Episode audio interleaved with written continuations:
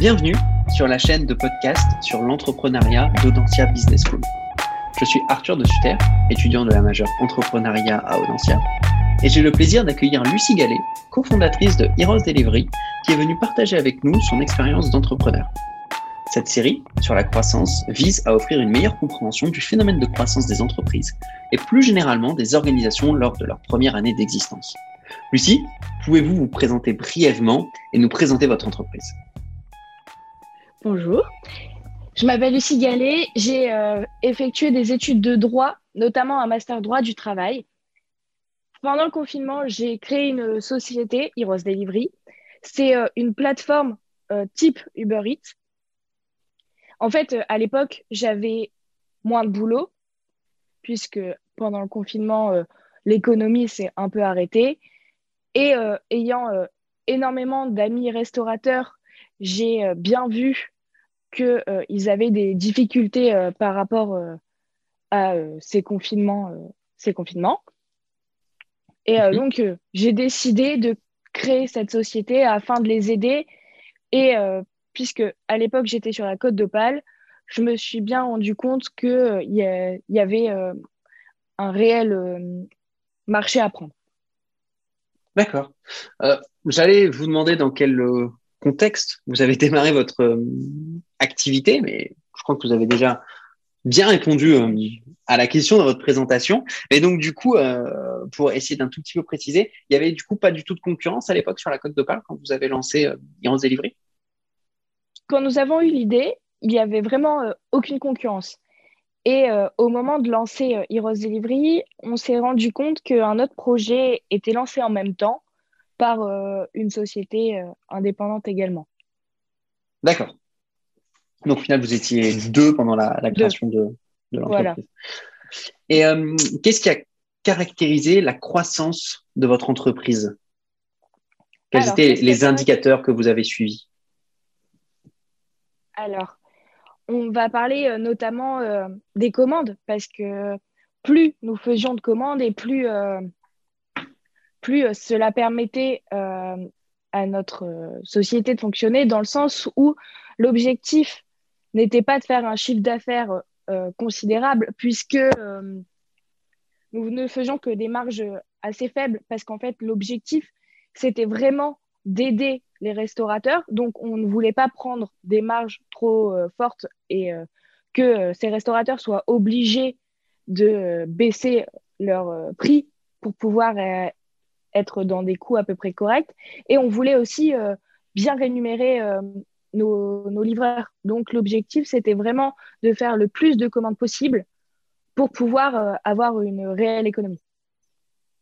D'accord, complètement le plus de commandes pour vous et surveiller de pouvoir bien générer du, chiffre d'affaires pour les restaurateurs et les, et les livreurs.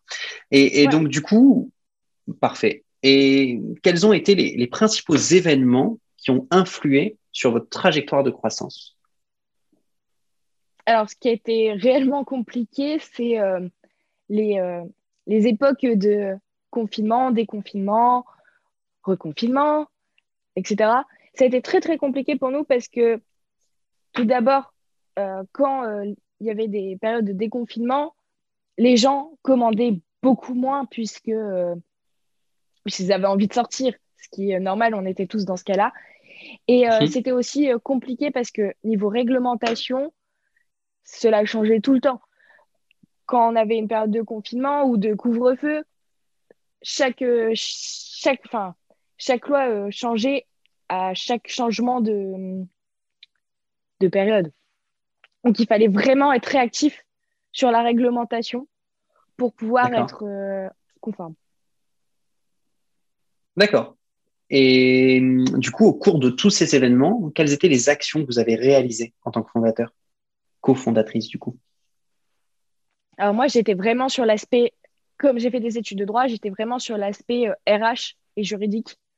Donc, euh, je, m'occupais euh, vraiment donc, de faire en sorte, je faisais vraiment en sorte que les salariés soient conformes, puisqu'en fait, c'est des auto-entrepreneurs. Donc, ce n'était pas des salariés, excusez-moi. Les livreurs était, euh, je faisais en sorte que les livreurs soient conformes à la réglementation et euh, pour euh, pouvoir pour pouvoir faire fonctionner l'entreprise au mieux. Et, quelles ont été les retombées, du coup, de, vous avez un petit peu répondu, mais est-ce qu'il y avait d'autres retombées de, de, ces actions que vous avez menées sur la croissance de l'entreprise et sur sa structuration organisationnelle? Les retombées, c'est que, je, par exemple, pendant les périodes de déconfinement, il y avait euh, beaucoup moins de chiffres d'affaires. Puisque, oui, euh, mais sur, euh, j'ai peut-être mal formulé ma, ma, question. Quelles ont été les retombées des actions, c'est-à-dire quand vous dites que vous avez pris en charge la partie RH, la partie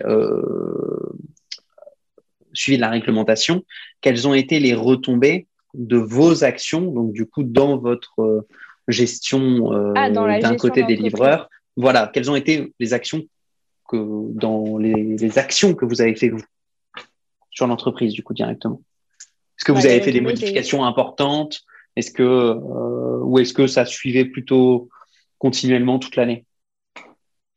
Bah, les, les, retombées étaient directes, ça suivait forcément parce que nous devions être actifs.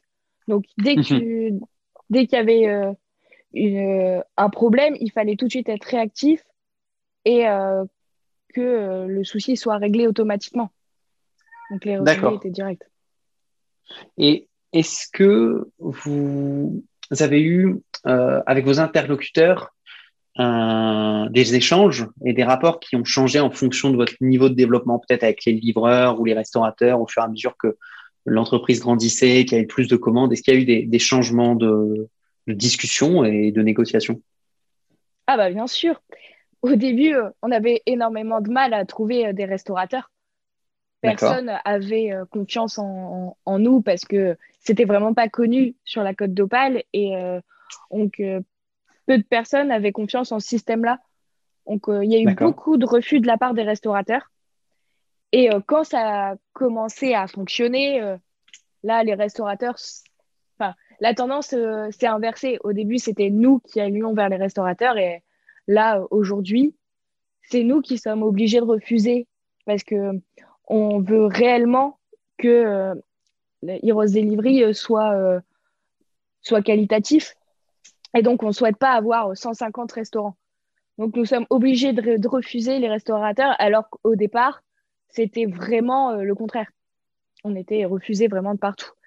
Et euh, concernant les, euh, les livreurs, l'aspect n'a pas réellement changé. On a plus de livreurs qu'avant, mais, mais les relations n'ont pas tellement changé.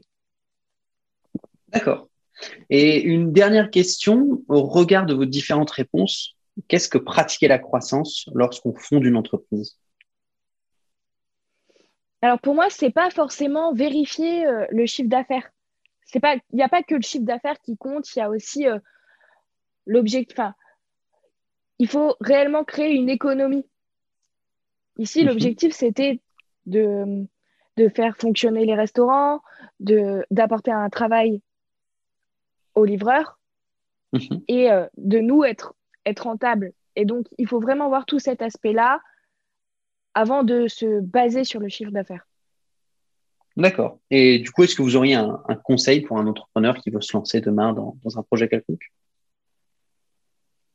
Déjà, à travailler euh, le plus possible et, euh, et, comme je disais, ne pas forcément se baser sur le chiffre d'affaires parce que ce n'est pas réellement indicateur de la vérité et il faut, euh, il faut se baser sur tout, euh, il faut se baser sur euh, plein de paramètres. Il n'y a pas que le chiffre d'affaires qui compte. D'accord. Un grand merci Lucie d'avoir répondu à nos questions. Vous pouvez retrouver l'ensemble de nos podcasts, pardon. Vous pouvez retrouver l'ensemble de nos podcasts sur podcast-entrepreneuriat.densia.com. À bientôt.